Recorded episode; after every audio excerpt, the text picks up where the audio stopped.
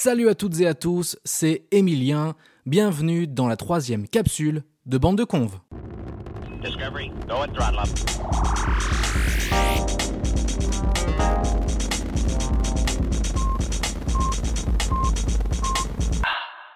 Une fois de plus, le confinement empêche toute l'équipe de Bande de Conve d'enregistrer une nouvelle émission. Le temps de pouvoir enfin se retrouver, nous avons décidé de reprendre le format capsule que nous avons lancé l'été dernier. Dans les capsules, nous approfondissons un sujet d'actu en 5 minutes, top chrono. Ces dernières semaines, une actualité a beaucoup fait parler d'elle. Va entrer en discussion à l'Assemblée nationale le texte de loi dit sécurité globale. À partir du 17 novembre, un projet de loi intitulé Sécurité globale va être débattu à l'Assemblée nationale.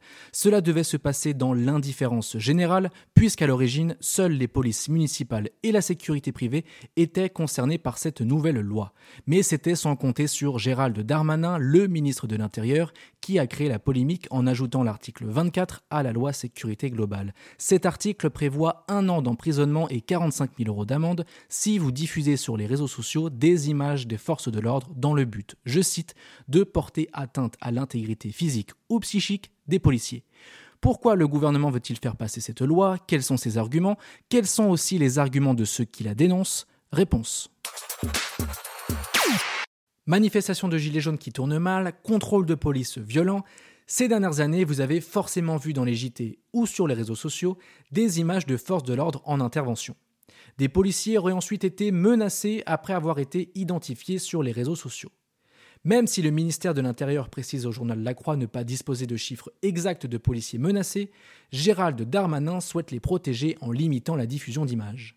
Protéger la vie de ceux qui nous protègent, il est difficile d'être contre cette mesure, a priori, mais cela n'est pas du goût de nombreux médias qui s'inquiètent pour leur liberté d'informer. 33 médias, dont des chaînes de télé, radio et titres de presse, ont signé une tribune afin de demander le retrait de l'article 24 de la loi sécurité globale. De nombreux journalistes craignent de devoir renoncer à diffuser des images d'interpellation brutales par peur d'être poursuivis, d'autres y voient une forme de censure. Face aux multiples accusations de censure, Jean-Michel Fauvergue, ancien patron du RAID, député La République En Marche et rapporteur du texte, a récemment pris la parole afin de faire de la pédagogie concernant cette loi. Je le cite, Cet article vise uniquement les personnes mal intentionnées.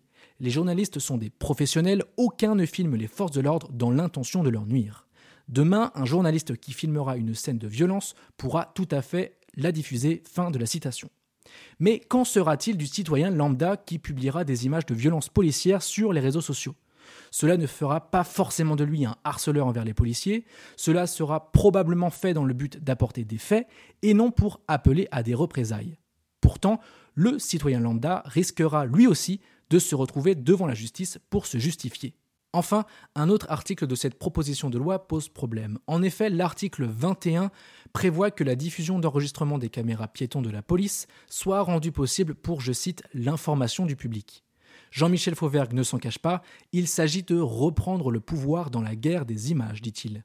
Plusieurs questions se posent alors. Est-ce que des images défavorables aux policiers seront diffusées? Si ce n'est pas le cas, qu'en sera-t-il de l'information au public? Prétendue par Jean-Michel Fauvergue Enfin, pour saisir une situation, plusieurs versions d'une histoire ne sont-elles pas essentielles? Bref, de toute façon, nous n'y sommes pas encore. Si la loi est adoptée, elle devra encore être validée par le Conseil constitutionnel qui a souvent montré son attachement à la liberté d'expression. C'est la fin de cette capsule. On espère que vous avez apprécié ce troisième épisode. N'hésitez pas à le partager s'il vous a plu. Et en attendant la quatrième capsule, retrouvez toutes nos émissions sur Spotify, Apple Podcast et SoundCloud, ainsi que notre page Insta et Facebook. Je vous dis à très bientôt. Salut